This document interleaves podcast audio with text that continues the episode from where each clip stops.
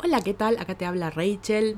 Hoy vamos a seguir con esta serie de episodios que se llaman Contemplando mis claves genéticas y no sabes las ganas que tenía de llegar a las claves genéticas porque te puedo explicar con cada una cómo veo el mundo, por qué hago lo que hago, mientras que por ahí sin la única palabra que se me ocurre sin esta estructura. O sea, si me preguntas, bueno, contame cómo ves el mundo, contame por qué haces lo que haces, capaz que no me sale tan fácil. Así que arranquemos. Hoy te voy a hablar de la clave 47. Antes de empezar, por si no escuchaste la intro, te voy a dejar en la descripción una página para que te calcules tu perfil hologenético. Y otra cosa que dije en la intro y que voy a repetir en todos los episodios es que cada uno de estos episodios tiene una versión artículo de blog. Acá solamente te voy a contar mi interpretación de cada una de las claves, pero si vas al artículo de blog, ahí tenés la interpretación desde las claves genéticas y desde el diseño humano, además de mi interpretación, pero también tenés unos dibujitos donde te voy marcando con un círculo de qué esfera estoy hablando y te comparto también memes, imágenes y cosas que por acá no te puedo compartir, así que te recomiendo que cheques ambas versiones. También, además del link de la página para que calcules tu perfil hologenético, te voy a dejar acá en la descripción el link al artículo de blog. Entonces, primero te voy a contar sobre la esfera en la que tengo a esta clave y después sobre mi interpretación de la clave. A esta clave la tengo en la esfera de la misión de vida. Yo le doy ese nombre, en inglés es Life's Work, literal quiere decir trabajo de vida, entonces yo lo traduzco como misión de vida. Y esta esfera y la clave que tenemos acá se trata de en qué somos buenos, qué talento ven los demás en nosotros. Esto se calcula con el sol de personalidad, es decir, el sol del día en el que naciste. Y la sombra de esta clave, por si no escuchaste la intro, cada clave genética se divide en sombra, don y sidi. Sombra es la versión más baja, digamos. El don es una versión más elevada y el sidi ya es la versión más espiritual. Entonces la sombra de esta clave te impide encontrar tu lugar en el mundo. Y los desafíos que te presenta esa sombra son después esos aprendizajes, eso que vos aprendiste a los palos y después lo compartís con los demás. Después de esta misma esfera, digamos, en la secuencia de activación se llama misión de vida, pero en la secuencia de la perla, esta esfera se llama estilo o sello personal. En inglés el nombre de esta esfera es brand, que seguramente escuchaste hablar de branding de marca. A mí me gusta llamarla sello o estilo personal porque la traducción de brand a mí mucho no me gusta, me, recuerda al lenguaje de marketing que me tiene media cansada. Y se trata de eso que los demás reconocen en nosotros, que los demás ven en nosotros. Así que vamos a la clave genética 47. Esta clave está en el signo de Virgo, en el centro del body graph Ashna. La sombra es opresión, el don es transmutación y el CD transfiguración. Antes de leer de qué se trataba esta clave, cuando leí la palabra opresión, dije, me está jodiendo, porque si hay una palabra que siento que define mi vida, es esta. No lo digo para hacerme la pobrecita, pero si es la primera vez que pasás por acá y no conoces un poco de mi historia, me crié en una familia tóxica y eso significa que te aíslan del mundo y no te dejan hacer aquello que te gusta, que te hace bien, no te dejan vivir tu vida. Después es como que siento que a mí las cosas me cuestan 50 veces más que a los demás es como que varias veces en la vida me he encontrado en situaciones que parece que no tienen salida, que es como que se me cierran todas las puertas, que para donde mire veo puertas cerradas, pero si bien la sombra es opresión, el don es transmutación. Y cuando pienso en la palabra transmutación, se me viene a la mente la palabra alquimia. ¿Qué es alquimia? Transformación, es convertir un metal básico como el mercurio en otro más noble como el oro, lo que en criollo decimos convertir la mierda en abono. Por supuesto que tengo momentos en los que entro, que caigo en una espiral de negatividad que veo, o sea, no le veo la salida a ninguna situación, veo todo negativo, pero la finalidad de esta clave es aprender del sufrimiento y no dejarse victimizar por el sufrimiento.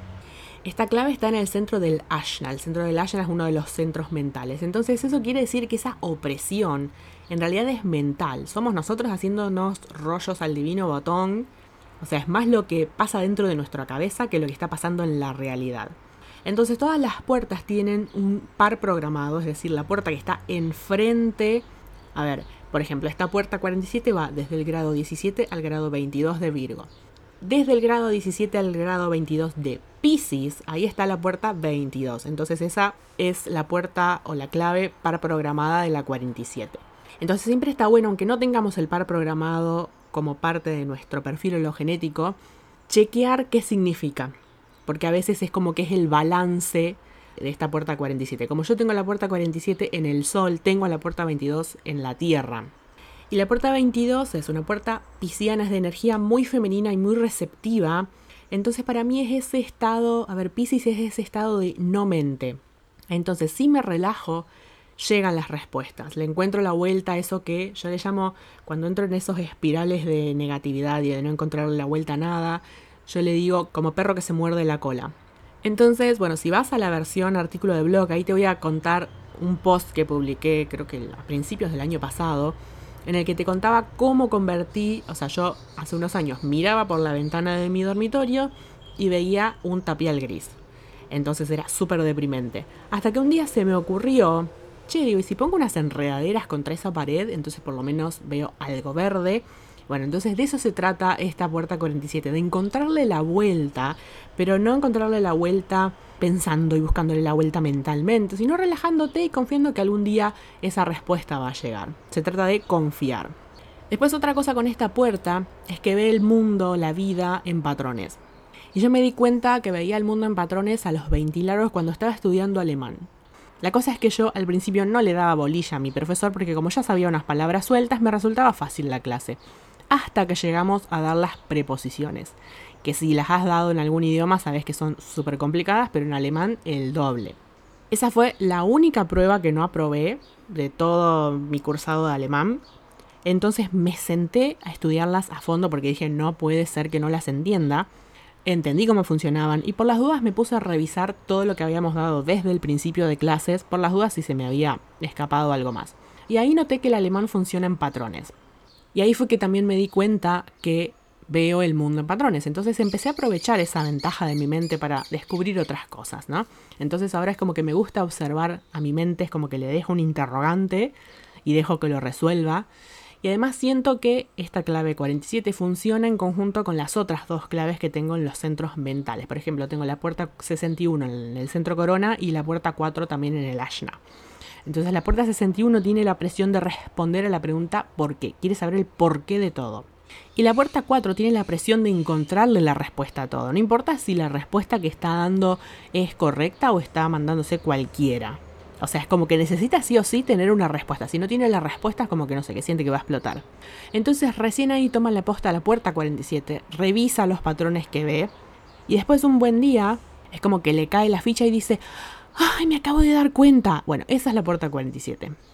También, si vas al artículo de blog, ahí te voy a contar un ejemplo en el que una vez me puse a pensar en los baby boomers, en Plutón, en Leo y en la soberbia. Yo dije, ¿cómo? ¿Plutón no debería haber terminado con eso? Y los baby boomers, que son estas personas que nacieron en, la década del 40 y del 50, son un poco, entre comillas, poco, soberbios. Entonces me puse a pensar a ver si encuentro explicaciones de cómo, de características de cada una de las generaciones por edad, teniendo en cuenta a Plutón pasando por los signos.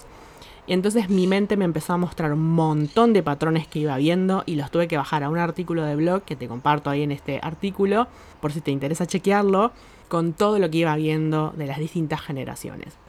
Después, en diseño humano hablan de que esta puerta le da sentido al pasado. O sea, mira el pasado, trae como pequeños pedacitos del pasado y les da sentido. Algo que veo últimamente, a ver, no sé si lo puedo explicar con palabras, porque lo tengo claro en la mente, pero no sé si me va a salir, pero es como que veo mucha ideología moderna queriendo negar el pasado y esperando que el presente sea color de rosa. Por ejemplo, me acuerdo de alguien una vez que me dijo, ay no, yo no puedo mirar series o películas medievales porque hay mucha violencia. Y sí, ¿qué te pensás? Ver, es la Edad Media. Si querés una Edad Media color de rosa, estás negando la realidad. Juzgar el pasado con los ojos del presente es una estupidez. Y por mucho que no nos guste, ese pasado horrible nos trajo hasta donde estamos hoy. Hoy tenemos la conciencia que tenemos, nos damos cuenta de las cosas que nos damos cuenta, porque la cagamos en el pasado y sí, un montón de gente la pasó recontra mal para que aprendamos y nos demos cuenta que eso estaba mal. Pero en este mundo no se aprende por osmosis, que un día se te prendió la lamparita y ya está. En este mundo lamentablemente se aprende a los palos. Y lleva, no sé, milenios, siglos que como humanidad evolucionemos. En diseño humano esta se llama la puerta de la epifanía, porque es como que te decía recién esto que de golpe decís, ¡Ah! me di cuenta. Bueno, esa es una epifanía. Entonces, el año pasado me di cuenta, yo le llamo el efecto Jenga, que cada vez que muevo una ficha en mi vida, se caen abajo todas las fichas. Convengamos que en mi carta natal de astrología tengo Urano en el medio cielo y Plutón en Escorpio en casa 8. O sea, en español, Urano cambio, Plutón en Escorpio transformación. O sea, no sé qué espero que la vida me quede en todas las fichas acomodadas si soy Urano y Plutón. Pero bueno.